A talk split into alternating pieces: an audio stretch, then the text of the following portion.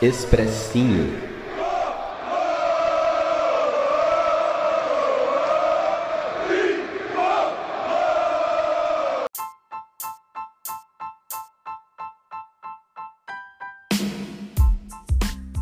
Fala, meu povo lindo, maravilhoso, torcida tricolor. Gustavo Canato na área trazendo mais um expressinho, expressinho com análise e opinião de São Paulo 2, Corinthians 1, um jogo válido pela semifinal do Campeonato Paulista de 2022, jogo no Morumbi, gente. O São Paulo conseguiu disputar o jogo no Morumbi. O Corinthians tinha um aproveitamento melhor na primeira fase, mas como o Corinthians apenas empatou com o Guarani lá em Itaquera, o Corinthians chegou a 27 pontos, o São Paulo chegou a 29, ou se não, foi o contrário, São Paulo chegou a, 20, a 26. Enfim, pessoal, o jogo foi no Morumbi, o São Paulo conseguiu ganhar esse mando por um vacilo do Corinthians, que não conseguiu vencer o Guarani é, por mais de dois gols de diferença. Problema absolutamente deles. Eles que não vencem a gente há mais de cinco anos no Cicero Pompeu de Toledo, foram para lá para o Morumbi no domingão, dia uh, 27 de março, para enfrentar o tricolor o São Paulo que vem chegando em finais de Campeonato Paulista, foi assim em 2019, foi assim em 2021 e vamos agora em busca do bicampeonato. O tricolor venceu por 2 a 1 e eu vou aqui trazer uma análise bacana dessa partida. Eu estava lá no Morumbi, gente. Cara, foi o primeiro majestoso que eu fui como torcedor. O Morumbi simplesmente abarrotado. Os ingressos acabaram muito rápido. Uh, enfim, tava muito, muito, muito cheio mesmo, um dia muito bacana. Só choveu ali no finalzinho da partida, então deu para aproveitar muito, curtir muito, deu para cantar demais. A torcida fez uma festa extraordinária. E então vamos começar com a análise dessa partida, pessoal. Vamos trazer aqui a escalação dos dois times. O São Paulo que veio com Jandrei no gol, sem novidade, né, pessoal? O Jandrei no gol com a 93, a linha de defesa com Rafinha com a 13, Diego Costa com a 4, Léo com a 16 e o Wellington com a 34. No meio-campo, Igor Gomes com a 26, Rodrigo Nestor com a 25, Pablo Maia com a 29 e Alisson com a 12. Um meio-campo muito jovem, de muita intensidade, muita força física. E no ataque, a nossa dupla Éder com a 23 e Caleri com a 9. O único jogador mais importante que o São Paulo tem fora é o Gabriel Sara, que vem se recuperando de uma lesão. No mais, os principais jogadores que vêm atuando nesse início de temporada, todos à disposição. O Rogério ainda não, não vem colocando o Luciano com titular, como titular com muita frequência. O Luciano vem se recuperando de uma lesão, vem melhorando seu condicionamento físico, ainda não está no ideal. Então o Éder vem recebendo oportunidades. Já o Corinthians veio a campo com Cássio no gol, Fagner, João Vitor, Gil, Lucas Piton, Renato Augusto, é, o Duqueiroz, William, Paulinho, Juliano e o Roger Guedes né? Passando rapidamente aqui o Corinthians. O técnico do Corinthians, o português Vitor Pereira, ele fez uma pequena alteração com relação a, ao time do, do, Corinthians que jogou no Morumbi. Na verdade, assim, o nome dos jogadores é o mesmo. É, acho que é a mesma escalação, inclusive. Mas ele fez algumas alterações, ele colocou o William e o Roger Guedes abertos, ele povoou bastante o meio campo, ele pôs o Renato Augusto como falso 9, então ele mudou um pouquinho a disposição tática. O jogo começou muito estudado, é, como se esperava né, de, um, de um São Paulo e Corinthians, pouquíssimas chances no primeiro tempo.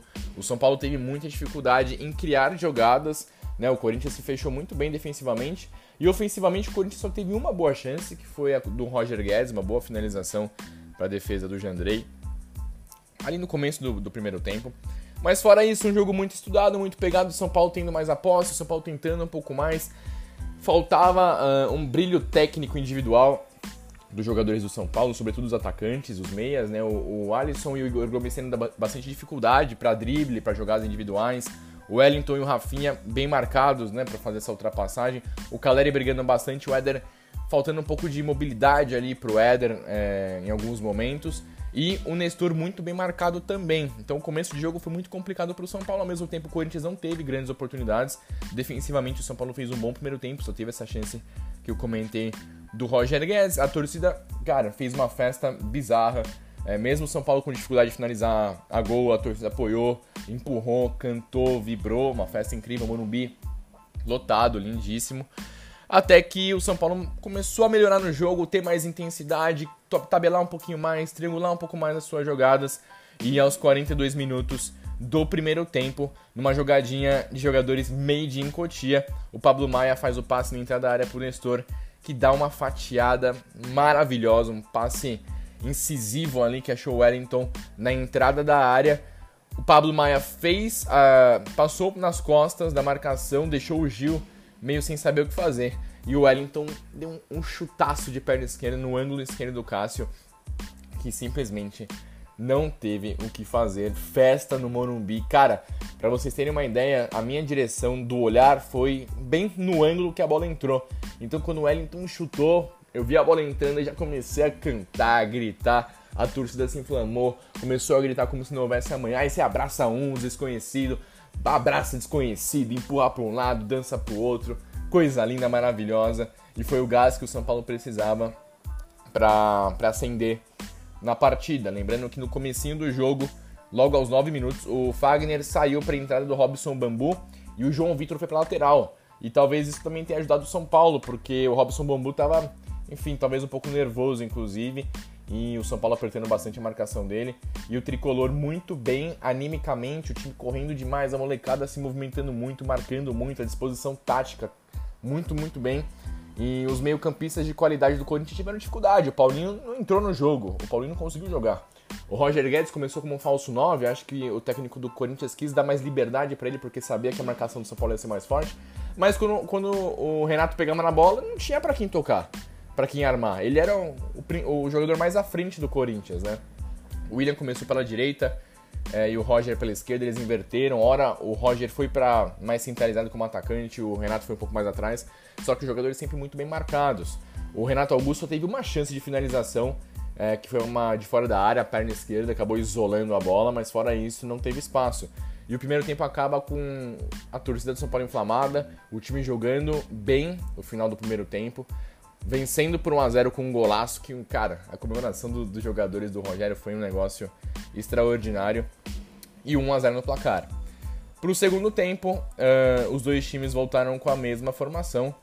O Corinthians mais com a bola, o São Paulo um pouco mais resguardado, marcando muito forte, marcando muito bem. É, e não dando espaço para o Corinthians, porque o São Paulo estava tentando explorar mais os contra-ataques. Eu até concordava com essa possibilidade. Logo aos 8 minutos, o Éder sai para a entrada do Luciano. A torcida pediu a entrada do Luciano desde o fim do primeiro tempo. E ele entrou na vaga do Éder para dar um pouco mais de presença física ali, técnica. O Éder é, correu muito, ajudou tecnicamente, mas você vê que às vezes falta um pouco de físico pro Éder.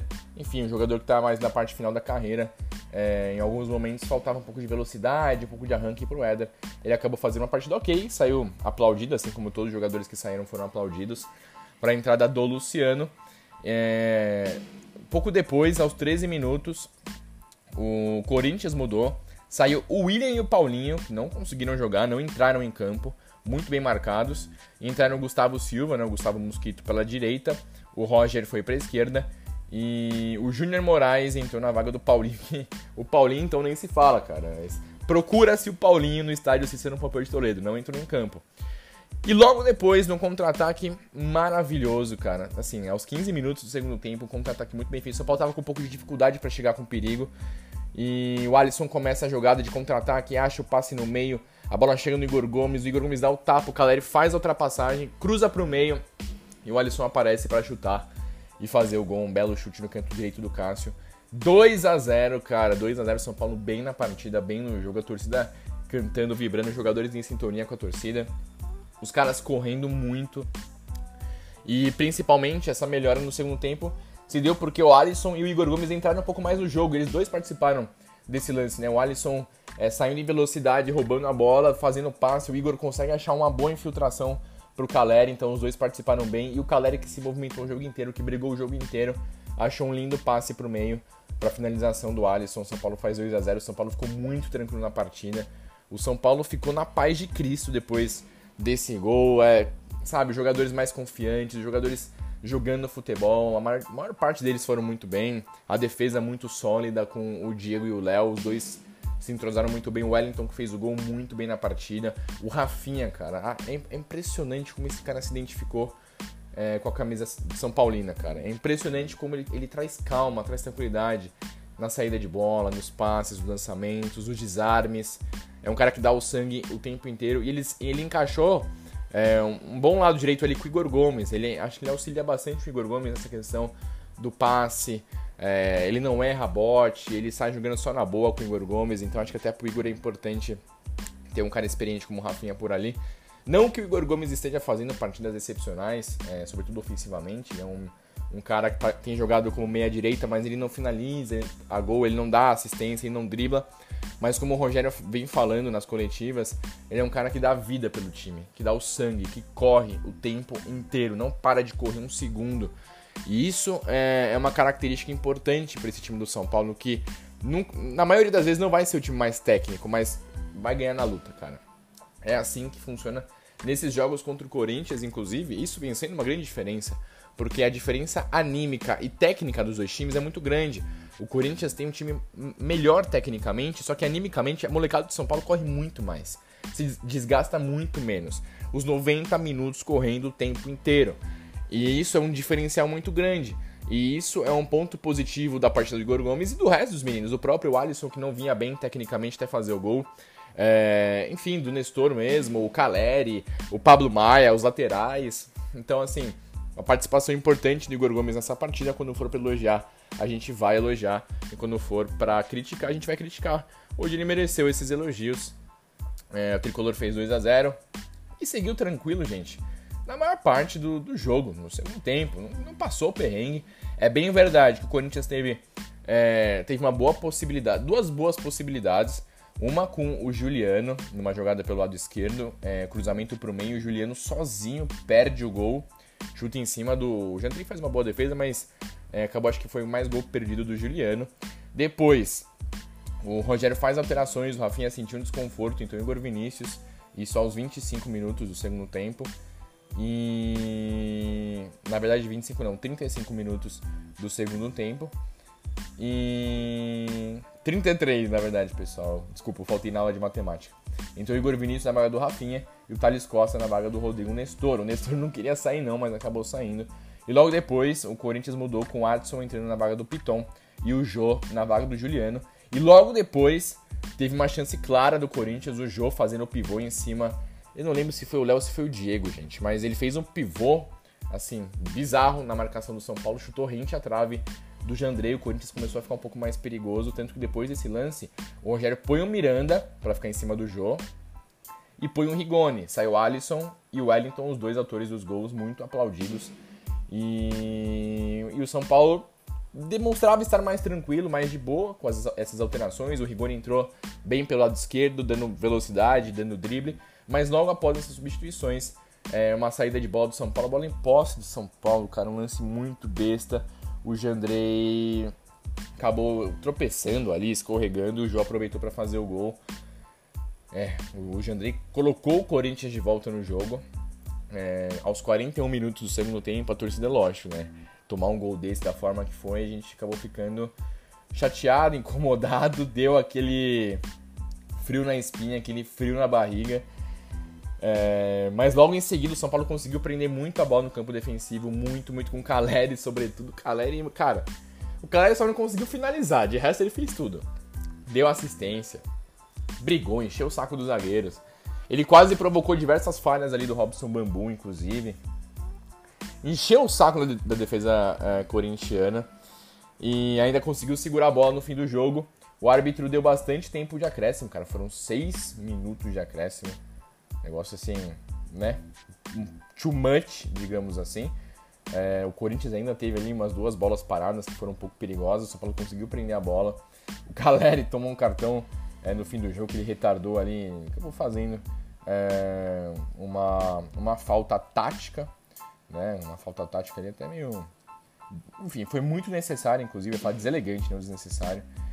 E o árbitro deu 6 minutos de acréscimo e acabou. Que o São Paulo venceu por 2 a 1 O árbitro encerrou. Demorou bastante para encerrar, né, meu querido árbitro? Mas enfim, o São Paulo conseguiu vencer. É... Na temporada, o tricolor fez 4 clássicos e venceu 3. Venceu 3 e perdeu 1. Duas vitórias contra o Corinthians, como eu falei, não vence no Morumbi há 5 anos. E vai ficar mais um tempinho sem vencer a gente. Com o Rogério Ceni nessa volta do Rogério, foram 3 jogos, 3 vitórias, os 3 jogos no Morumbi. É, duas vitórias por 1x0 e essa por, um, por 2x1. Né? O Rogério gosta de vencer o Corinthians. Nesse dia 27 de março, que completaram 11 anos do centésimo gol do Rogério contra quem? Contra o Esporte Clube Corinthians Paulista. Então, um dia incrível, lindo, maravilhoso, cara. É, se vocês tiverem a oportunidade de ir no Morumbi em jogos grandes, vão no Morumbi. O São Paulo é muito bem treinado, o São Paulo tem bons jogadores, o São Paulo tem um time, o São Paulo conseguiu ter um, formar um time forte que funciona muito bem tecnicamente, taticamente. Os jogadores gostam muito do Rogério, o Rogério está fazendo um grande trabalho. E agora a missão é na final do Campeonato Paulista. O primeiro jogo é no Morumbi, quarta-feira, às 21h30. São Paulo e, e Palmeiras. É, novamente a final, reeditando a final de 2021, mas agora com a torcida nos estádios.